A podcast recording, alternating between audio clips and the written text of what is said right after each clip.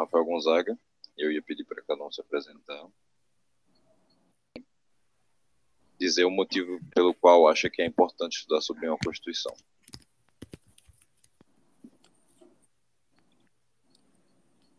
Olá, meu nome é Mayara e, como o Rafael falou, eu sou estudante da Universidade Federal Rural de Pernambuco e a gente vai falar um pouco da Constituição de 34, que é uma Constituição muito importante no Brasil, porque é ela que vai abrir portas para a gente discutir sobre direitos sociais e políticos que vão começar a ser construídos nesse período. É um período também que as mulheres vão conseguir o direito ao voto, de fato, e também vamos falar sobre direito trabalhista, educação, saúde. Por mais que seja um pouco diferente do que a gente tem hoje, é nesse momento que vai começar a ter esse debate, né? De direitos políticos e sociais. Bem, me chamo Henrique, também faço parte da Universidade Federal Rural de Pernambuco, no curso de História, licenciatura, e eu também vejo grande importância da gente estudar a Constituição de 34, porque ela tem algumas bases iluministas que a gente vai ver relações históricas com outros períodos da história, e que ela também vai trazer, vai carregar em si as reivindicações de um, de um povo, né? de um período, principalmente também no âmbito trabalhista, que a gente vai ver a justiça do trabalho e também toda a questão relacionada ao voto sendo formada a partir dessa Constituição. Então, eu me chamo Atalia Santos, também sou estudante como os demais daqui da licenciatura em História pela UFRPE. E aqui nesse podcast a gente está com o objetivo de trazer a Constituição de 1934 como um reflexo das tensões políticas e sociais que estavam rolando no Brasil, né? nesse período do modernismo, das ideias de consciência, de classe e tal. E aí, antes de chegar em como é que rolou essa Assembleia Constituinte para sair essa nova Constituição, a gente precisa apresentar um terreno. Então, o terreno para, para essa Constituição acontecer conta com a derrota da Revolução Constitucionalista de 1932, após dois meses de cerco. E aí, quem ainda não viu essa parte pode dar uma voltada aqui no episódio anterior, que outros estudantes também apresentaram falando diretamente sobre a Revolução Constitucionalista. E aí, Vargas, como forma de apaziguar o conflito entre os constitucionalistas de São Paulo, que tinham aquele sentimento de província e de união com base na regionalidade, ele apresenta e reforça as promessas de nova Constituição, coloca o Banco do Brasil para oferecer suporte para a reparação dos estragos causados pós-guerras no estado e na cidade de São Paulo, e busca satisfazer o desejo dos constitucionalistas liberais com a garantia das eleições livres que eram asseguradas pelo Código Eleitoral criado em 32, e uma nova entidade que vai surgir na Constituição de 34, que é o Tribunal Eleitoral, que tinha o poder federal de fiscalização das eleições e apuração dos votos. A eleição para Assembleia Constituinte acontece em 1933. E aí os regulamentos eleitorais para a eleição dos deputados que iriam participar contavam com os representantes classistas, que seriam eleitos pelos sindicatos, e foram no total de 40 deputados, e os demais deputados, representantes do povo, foram eleitos por voto direto, em cada estado. A primeira Câmara dos Deputados, com poderes para eleger o presidente da República, se forma, inclusive, nessa Assembleia Constituinte, em quais eles elegem Vargas para continuar pelos quatro anos, a partir da publicação em janeiro de, da Constituição de 1934, em janeiro não, em junho, até o período da eleição direta que aconteceria em 1938. O historiador Thomas Skidmore, ele põe a Constituição de 1934 como um produto híbrido, porque ela apresentava como assim, um documento jurídico, tinha um, um grau certamente notável de ideais do liberalismo na política e do reformismo econômico. E aí essa Constituição foi uma forma que Vargas encontra para apaziguar essas forças, né? Porque já tinha visto o que, é que tinha acontecido, o estrago das guerras no período do cerco em São Paulo, em 32. E aí foi assim que ele consegue acalmar essa galera. Mas não dura muito tempo, né? Posso começar? Pode. Então, pessoal, aqui com vocês no podcast, olha só.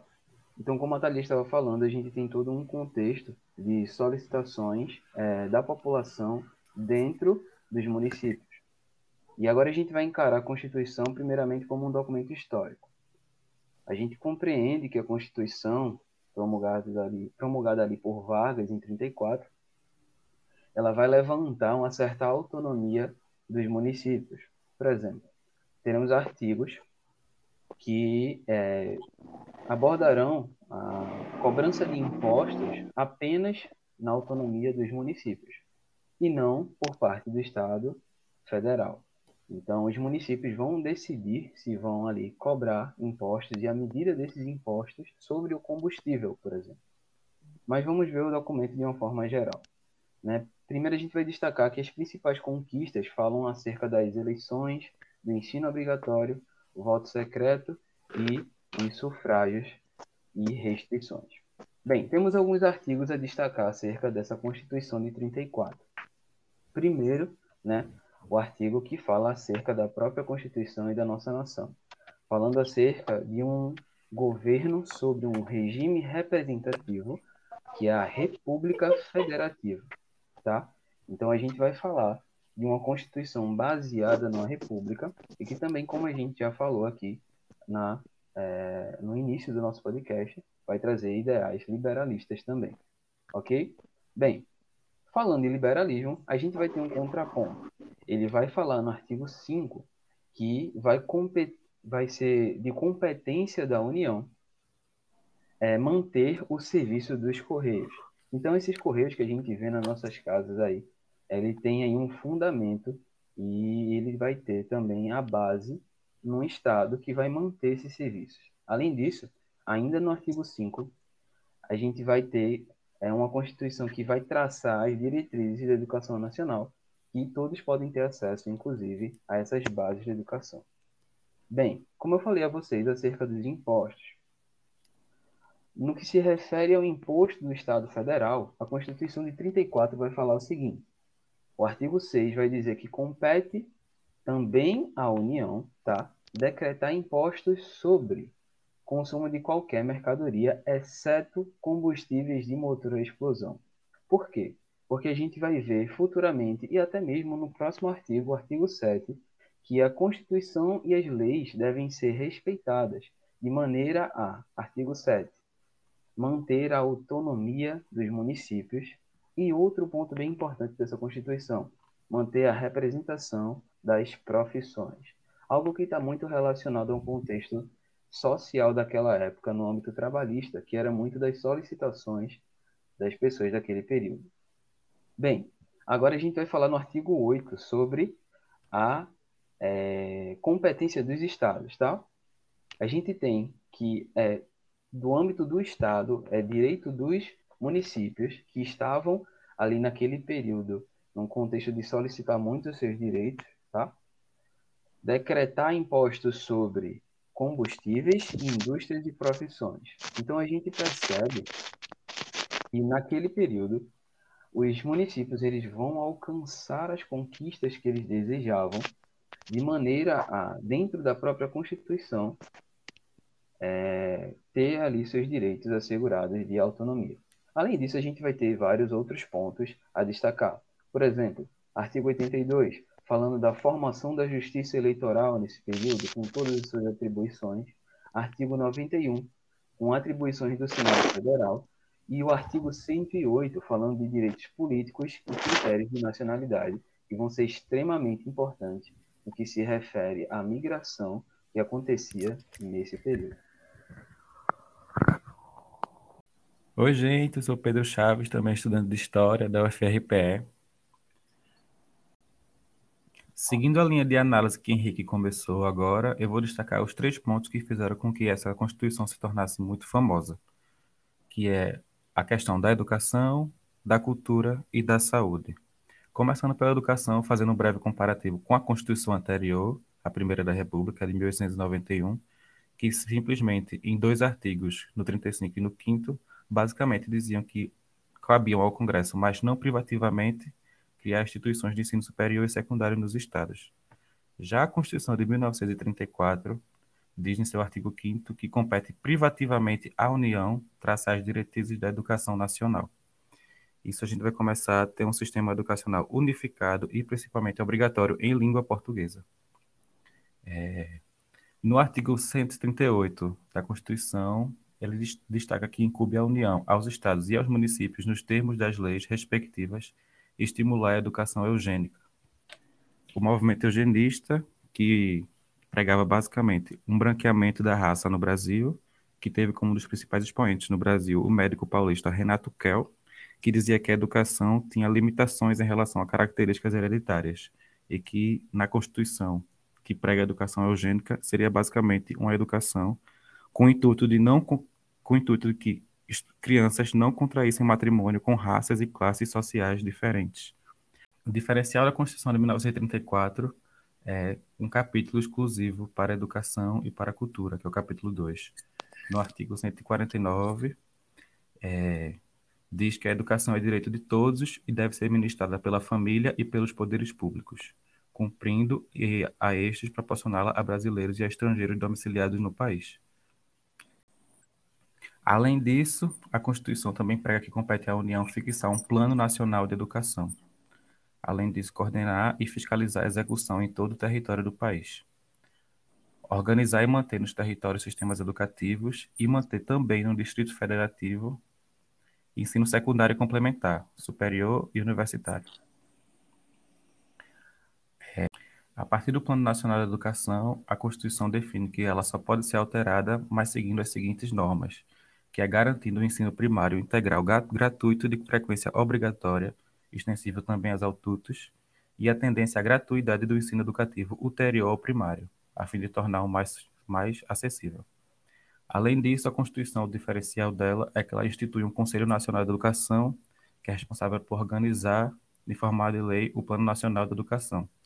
Além disso, dá a estados, a estados e o Distrito Federal a competência de criar conselhos de educação com funções similares ao Conselho Nacional de Educação, trabalhando de forma autônoma na administração dos estados.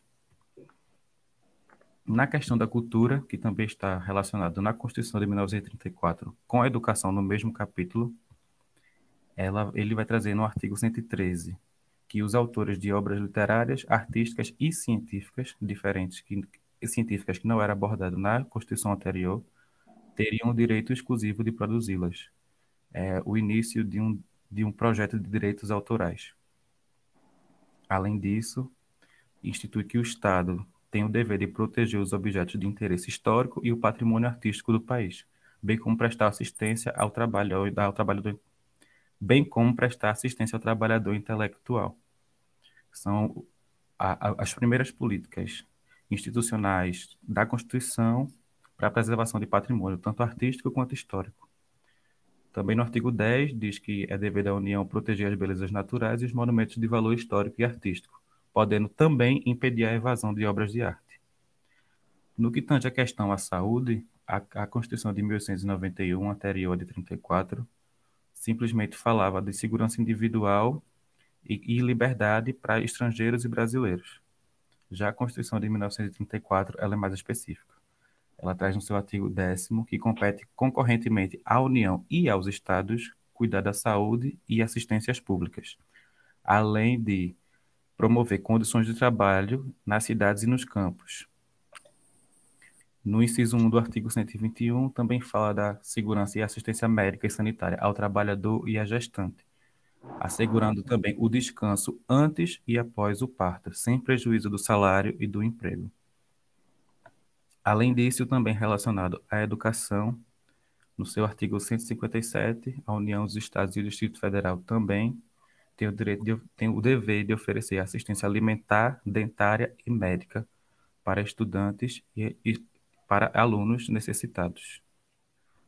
Bom, a Constituição Federal de 1934, ela inclui também a Justiça do Trabalho, no capítulo da Ordem Econômica e Social. A função que foi atribuída a ela era de resolver os conflitos entre empregados e empregadores. Quando Getúlio Vargas assume o poder e o cargo do comando do país, ele decide direcionar as políticas do Estado em favor do trabalhador, que era uma coisa que não via, não recebia atenção do governo. É, no governo anterior de Washington Luiz, por exemplo, é, tratava-se as lutas trabalhistas como caso de polícia, tinha perseguição, as greves e reivindicações que os trabalhadores faziam. Então, quando Vargas entra no poder, ele decide mudar tudo isso, porque ele enxergava o trabalho como um meio de servir a pátria. Então, era um direito, mas também era um dever do cidadão e era uma atividade essencial que é, fazia você como se identificar como um indivíduo, mas também tornava você um cidadão. E aí, por isso, você tinha como obrigação é, servir à sociedade né? e ao Estado. Ah, essa Carta Constitucional de 34 trouxe avanços muito importantes para os trabalhadores que a gente encontra até hoje, como a instituição do salário mínimo, jornada de trabalho de oito horas, o repouso semanal e férias anuais remuneradas e a indenização por dispensa sem justa causa. Também nessa Constituição de 34 a gente encontra sobre carteira de trabalho e a regulamentação do trabalho da mulher e dos menores de idade, porque era uma coisa ainda muito comum, crianças trabalhando em indústrias. Então, com Getúlio Vargas, isso foi meio que proibido, até porque ele incentivou uh, a educação pública para todos, né? Então, as escolas, as crianças deveriam estar nas escolas e não nas indústrias. Com a criação do Ministério do Trabalho Indústria, e Comércio, Getúlio Vargas tinha dois objetivos: impedir a organização autônoma dos trabalhadores, o que era um pouco curioso, porque é um momento que você, em tese, estaria. As pessoas estariam conseguindo mais direitos sociais, então por que, que ele queria impedir a organização dos trabalhadores? Justamente para poder controlar a criação dos sindicatos e das associações, para que não para que houvesse limites na hora de haver reivindicações, lutas, greves. Então, ele queria controlar, de fato, uh, essas reivindicações. E, ao mesmo tempo, ele queria conquistar o apoio dos trabalhadores, concedendo esses direitos, né? Jornada, enfim. Também foi com ele que a gente teve a Previdência Social, onde foram estabelecidos institutos de aposentadoria e pensão para quase todos os trabalhadores urbanos quase todos, porque ficaram de fora ah, os trabalhadores rurais, os autônomos e trabalhadores domésticos. Porque para você ter direito a essa previdência social, você teria que estar ligado diretamente por algum patrão. Então, o governo de Getúlio Vargas reescreveu a história dos direitos sociais e trabalhistas, apresentando eles não como uma conquista, mas como uma dádiva do seu governo, né? Como se ele fosse um visionário capaz de atender e prever as demandas sociais na hora de criar as leis para proteger a família dos trabalhadores. Mas, ao mesmo tempo que deu esse reconhecimento de direitos e proteção ao trabalhador, Getúlio também reforçou o controle do Estado sobre o movimento operário, tirando a independência e o direito de fazer política e de lutar por novas conquistas. Agora, o momento marcante desse primeiro momento do governo de Vargas é justamente uh, o direito ao voto que as mulheres conquistam, né? É, então, agora a gente vai abrir uma brecha para falar sobre a história do feminismo no Brasil, que é um momento muito importante um movimento importante para as mulheres terem conseguido é, essa conquista e muitas outras, né? Então, desde o século XIX, o feminismo vinha desafiando a ordem conservadora que as excluía do mundo público como cidadã. Tanto que, na Constituição anterior, quando tem a parte que vai falar sobre quem pode, quem está excluído ao voto, eles falam de mendigos, de agentes do exército, mas não citam as mulheres, justamente porque elas não são vistas como cidadã. Olá, meu nome é Larissa. Eu vou falar sobre o movimento feminista no Brasil. Bem, os primeiros debates feministas começaram a surgir principalmente na elite econômica e intelectual, pois essas mulheres que pertenciam a esse grupo tinham acesso muito melhor à educação de qualidade, muitas vezes se formando na Europa. E era esse contato que permitia que elas, que elas pudessem falar sobre os ideais feministas que estavam surgindo. Bem, um ponto importante para se destacar é a questão do analfabetismo no Brasil. É, com o surgimento da República, muitas novas realidades vão surgir e a grande maioria da população brasileira não tinha acesso à educação. Então, debater, ler e é, falar sobre os ideais feministas era algo muito restrito a quem tinha acesso à leitura. E é, a principal causa desse movimento feminista inicialmente vai ser o sufrágio feminino, a luta por direitos políticos. E assim, em 1910, surge o primeiro partido feminino, e o ideal de se formar um partido é justamente para deixar nítido a ideia de cobrança por direitos políticos. Por mais que as pessoas que formassem o partido não tivessem direitos políticos, elas estavam ali formando um partido para mostrar a necessidade de se dar esses direitos. E é nesse universo que vai surgir a influência de Berta Lurt no movimento feminista no Brasil ela, assim como as outras, também teve essa, esse acesso a uma educação de qualidade.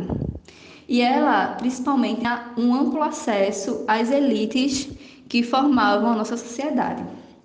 Então, ela poderia ter vários grupos para debater as suas ideologias. É, a principal causa do movimento de Berta Lourdes também vai ser o voto, e ela funda a Federação Brasileira Feminista no Brasil, que vem muito mais forte e com grande influência sobre a alta cúpula do, da aristocracia.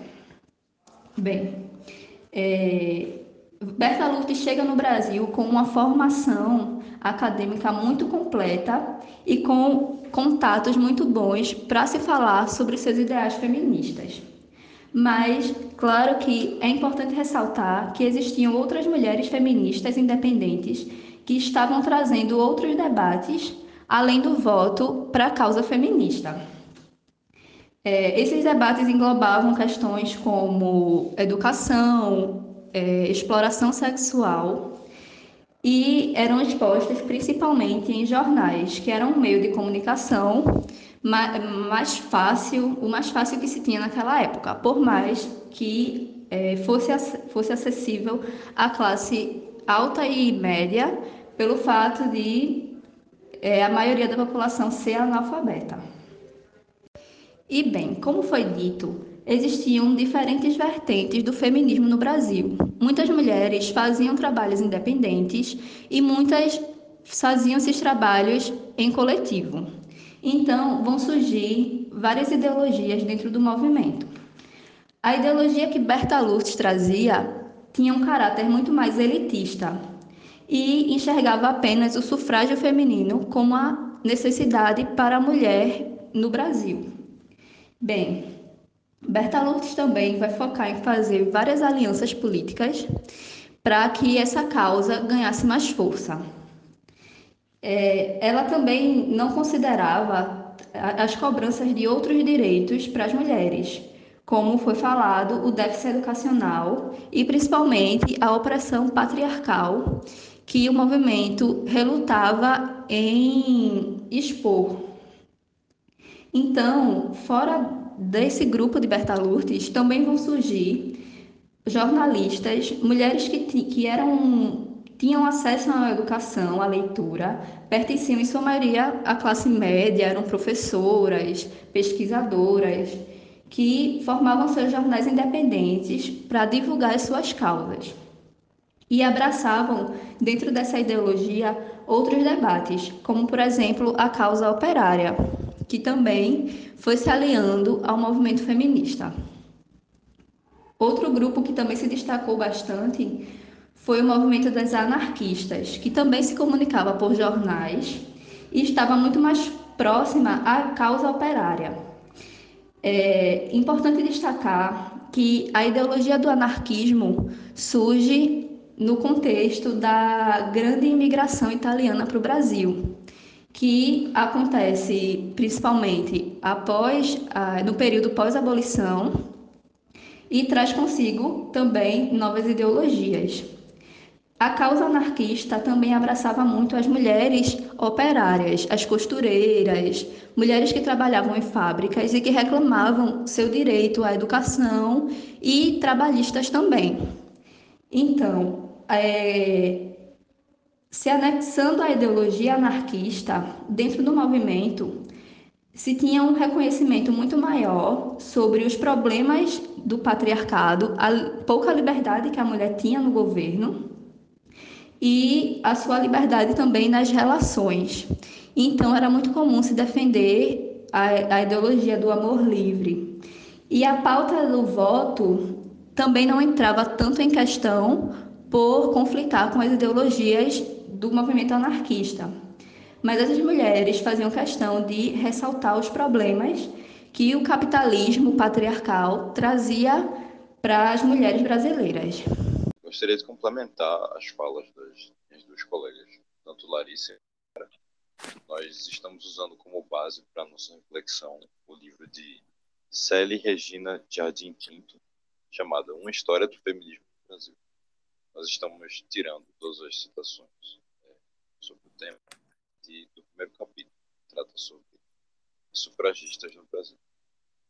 Bom, uma das coisas que eu gostaria de ressaltar é justamente o quão devedores nós somos, da, devedores e devedoras,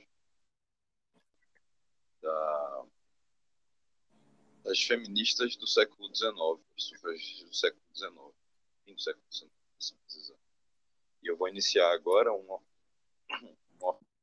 podcast que é sobre os indivíduos, as indivíduas específicas é, foram sujeitas históricas e, e atuaram politicamente até o recorte de 1934.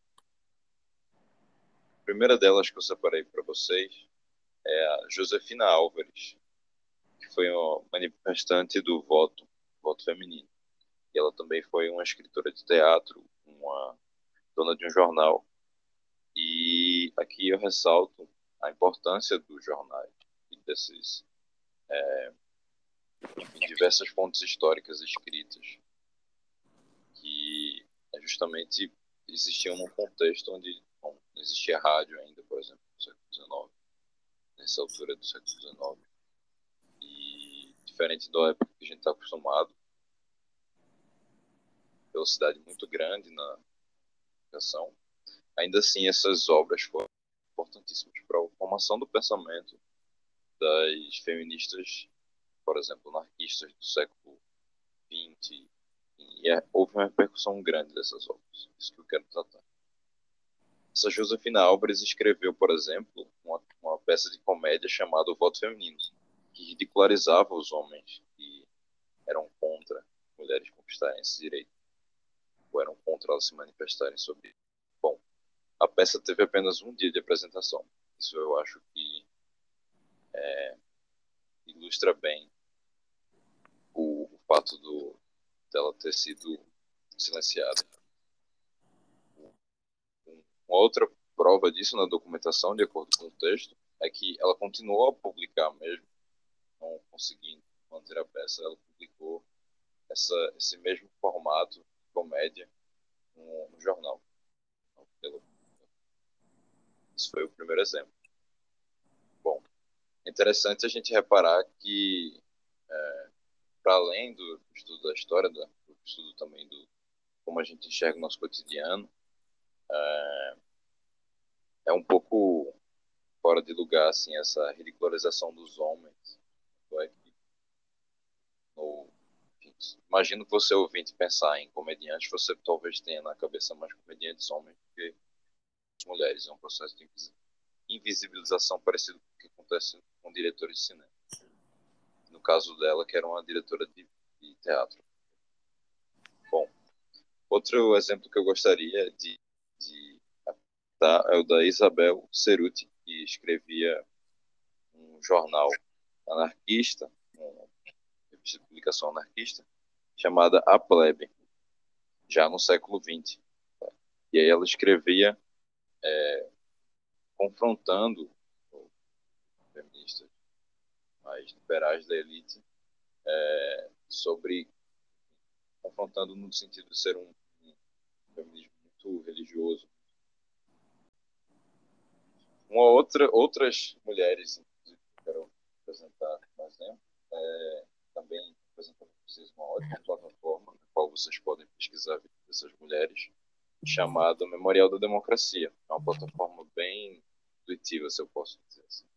Quando você abre a, se você puder abrir o celular ou depois no computador, você vai verificar que a primeira página ela tem uma linha do tempo, então você consegue se guiar desde 1930 até é, nessa plataforma eu, eu tenho dois, dois exemplos que eu gostaria de trabalhar que são talvez a biografia de Almerindas Farias Gama.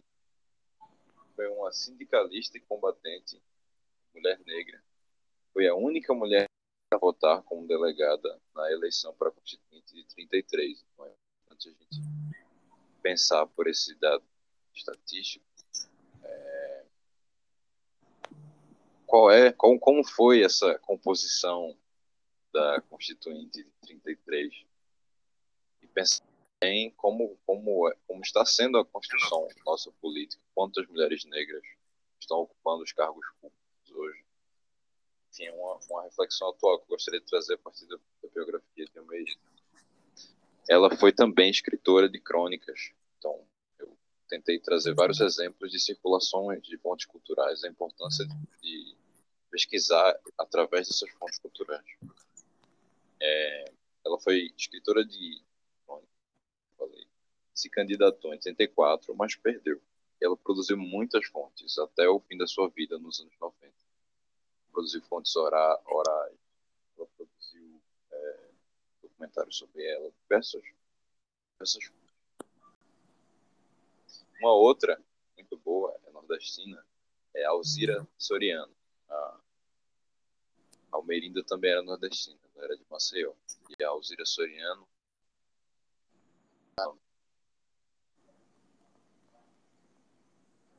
Alzira Soriano foi uma, a primeira mulher eleita no Rio Grande do Norte. Tem uma foto icônica que é ela e o seu secretariado, o seu secretário. É interessante que essa Alzira Soriano ela foi eleita antes das mulheres receberem o direito ao voto, né? Em 1928. Então é um marco, né? Bem histórico e poucas pessoas falam sobre ela. Quando Sim, vai outra, falar sobre feminismo, né? E história das mulheres também. um, um Curioso. outro fato curiosíssimo e um outro fato interessante que tem a ver com o futuro do nosso recorte da Constituição de 35 é que ela teve que se afastar depois só só voltou à vida pública a partir da redemocratização depois do período de golpe militar de Vargas e da nova Constituição, né, 1936. Anterior, anterior. Uma, uma outra, a última mulher a ser trabalhada é uma conservadora chamada Alta Pereira de Queiroz. Que representa um pouco também desse, desse, dessa movimentação e dessa, dessa atuação política de mulheres é, mais enfim, atreladas a posições é, conservadoras, ligadas a questões da família. ela, inclusive, foi a primeira deputada federal do Brasil e da América Latina. Foi pioneira na criação de serviços sociais. Ela foi médica e ela, quando foi eleita, integrou a Comissão de Saúde e Educação. Em 1974. Ela, por exemplo, se opôs ao projeto de Berta Luz, que pretendia um Departamento Nacional da Mulher. Que ela dizia como, como era que a proposta é, discriminaria sexualmente mulheres e homens, por exemplo. Bom, é, ela eleições e ela também apoiou o golpe militar de 1964. Quis trazer essa personagem porque é, você percebe que, por exemplo, ela estava atuando como política enquanto Almeida não chegou nem a ganhar a eleição. É, também com todas as outras trajetórias que eu trouxe, o objetivo delas e do podcast em geral era mostrar a heterogeneidade nas ações. E, supostamente deveriam lutar por uma mesma causa. Generalização. O, a proposta é justamente ampliar as visões de vocês acerca das diferenças entre as trajetórias específicas de cada um, mas como essas pessoas atuaram dentro de um cenário de tensão e negociação o tempo todo e enfrentamento a partir de fontes culturais. Espero que você, vá assistir um filme de alguma diretora ou você for ler algum livro de alguma escritora famosa, seja famosa, você consiga é, enfim, pensar em todas essas dimensões políticas que a obra dela carrega e as atuações políticas dela. É, com isso, eu encerro o podcast e agradeço em nome de todos os envolvidos na produção dele. Espero que isso feito você responder aquela pergunta que a gente partiu, que a história sempre tem que responder, ou tentar responder. Pergunta.